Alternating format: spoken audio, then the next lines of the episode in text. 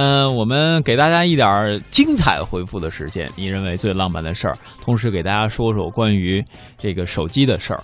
其实这次的七、九还有王炸的发布，哈，那个都挺出乎我意料的。最低调的，我觉得是那个华为出的 Mate 九，呃，没有什么太大外观上的变化。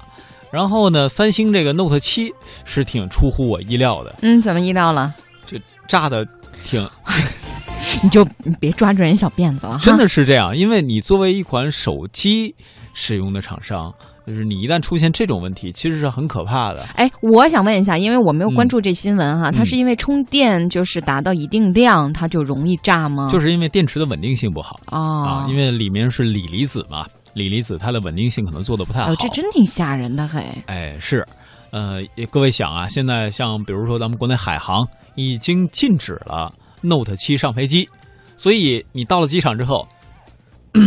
先生，不好意思，您这款手机不可以上飞机，您寄存一下或者直接丢垃圾桶里吧。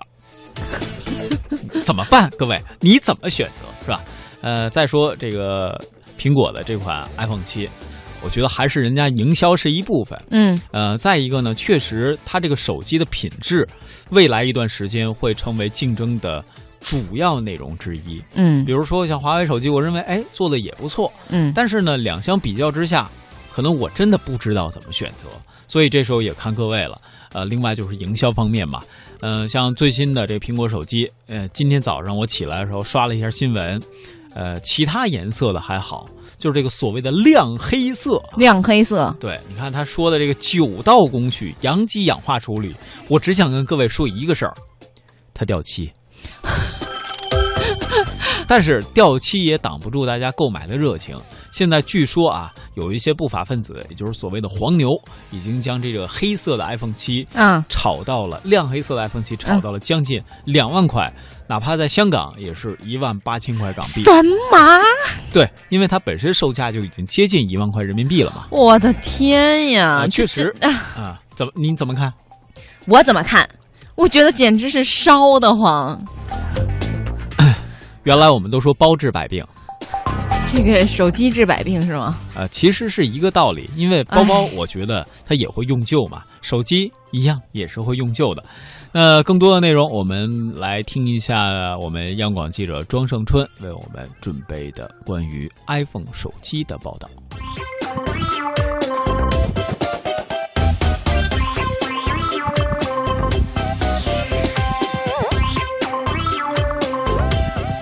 前早早就在网上进行了一个预约，很早的我就排队了。因为天刚蒙蒙亮，在北京、上海等多个城市的苹果店前，就有果粉等着第一时间把玩最新的苹果手机了。不过，因为苹果改变了发售模式，提前预约才能保证有货。几年前彻夜排大队，甚至引发冲突的场景没有再重演，队伍里也大多只有几十人。合肥的资深果粉鲁俊冒着小雨等了将近一个小时，就拿到了新机。之所以说呃有货的情况之下，为什么我还要去排队呢？那我还是觉得这一次就是第一时间能够感受这种最新科技嘛，还是蛮兴奋的。而且今天下着雨，所以人也不是特别多，其实还好，很快就拿到了机子，现在就可以开始尽情体验这种快乐了。青岛果粉李先生也对刚刚入手的磨砂黑 iPhone 7 Plus 挺满意。一个是造型多了一个光学变焦，在手。手机屏幕层面来看的话，差不多。如果你要是可能放大，或者是呃用专业的屏幕去看的话，可能会好一些。昨天，苹果官方公布，亮黑色的 iPhone 七以及所有配色的 iPhone 七 Plus 已在在线约定阶段一售而空，没有任何库存。对于没有预约的用户，直接到店购买将会缺货。今天上午，苹果官网显示不再接受零售店提货的预约购买，明天八点才会再次开放。如果选择快递送货，发货时间短则一两周，长的要到一个半月以后了。这样看来，尽管排队的盛景不在，赶潮流的人还是不少。当然，这里也不乏黄牛党的身影，他们不仅在网上抢着预约，还会在零售店门前观望。在一些店面，只要有顾客拿新机出门，就会有黄牛党凑上前去。一般的配色加价五百收货，稀缺配色的市场价甚至已经翻倍。手机卖家小程说：“新拿了二十多台吧，两天卖了。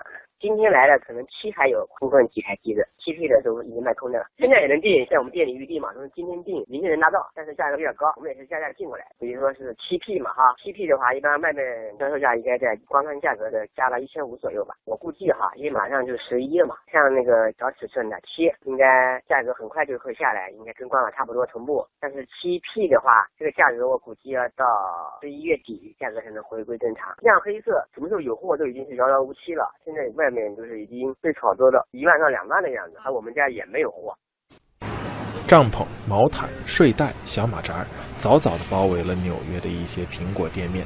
排在纽约某苹果店门口第一位的发烧友，从八月二十五号就开始在这儿了，比新品发布会还早了十二天。而在发布会那天，排队的人更多了。虽然只是发表而已，那但是呢，已经有一些果民呢，是已经到旗舰店的门口呢来排队占位子哦，就是希望呢能到时候抢头香，而且呢也准备这个长期抗战哦，等到开卖的那一天。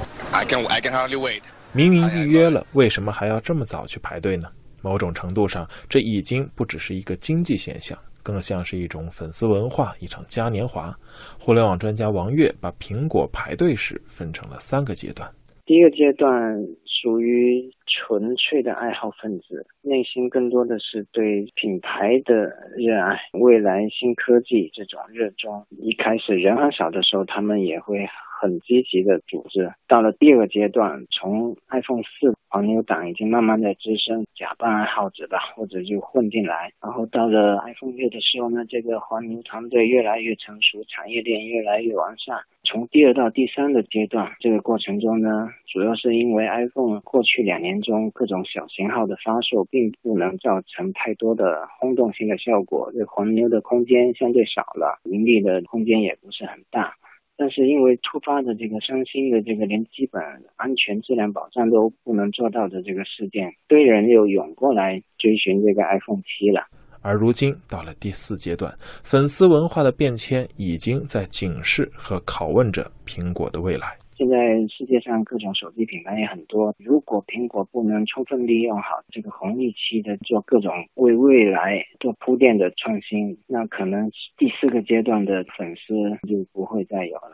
可能他会像已经消亡掉的这个黑莓粉丝文化或者诺基亚粉丝文化一样。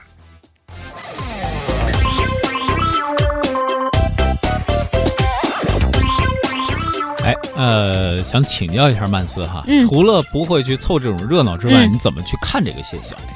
嗯，其实我还是奉劝大家要理智来看待吧。就是我不能说我十分不理解他们的这种狂热，在发布会前十二天就已经卷着铺盖卷儿到这个旗舰店门口去排队了。但是如果一个人对一个事物哈，他真到了这种极其喜爱的程度，呃，这个别人也不能去就是妄加评论吧。嗯就是总归就是量力而行，任何事情，包括你的体力、你的经济财力，全都要量力而行。是，刚才呢还有人问我们其他几个品牌手机怎么样哈，呃，怎么说呢？包括说像咱们国产的华为、小米，包括 OPPO。呃，其实我都有关注，特别是像华为的手机，比如华为的 Mate 八发布的时候，也是有这样一机难求的现象。当时呢，也是通过这样的一种新闻报道，真正走上了一种公关媒介的头条，成为了一种公关手段。那对于苹果这个它的发布呢，其实很多人现在也都开始意识到一件事儿，比如不用管你会不会用，你首先拿着这款手机就是你一个身份的象征。特别可怕的是，我在上一代就是有这个玫瑰粉啊、玫瑰金它发布的时候，呃，就有一个男性朋友拿了一款，我说你为什么要拿这样一款颜色特别魅惑的手机呢？他就说我不拿这个颜色，你知道我用的是新款的、啊。我猜到了。其实，其实我我我，嗯，怎么说呢？哈，就是好像我觉得说有点不好。其实我不太赞赏那些特别华而不实的东西。嗯，就是这种对于自己不是真正需求，只是为了去，哎呀，我就是为了你看他之所以一个大男生拿着一个粉色的，他就是为了要告诉大家，我拿的是最新款。嗯，我无论是财力还是我这个跟风的这个能力上，都是超一流的。嗯其实他为博的就是大家的眼球和一个羡慕，嗯或者是别人一个。哎呀，带着羡慕的那一个小眼神儿，哎就他的内心得到巨大的满足了。哎，其实我觉得这个在我看来可能就有点华而不实。嗯。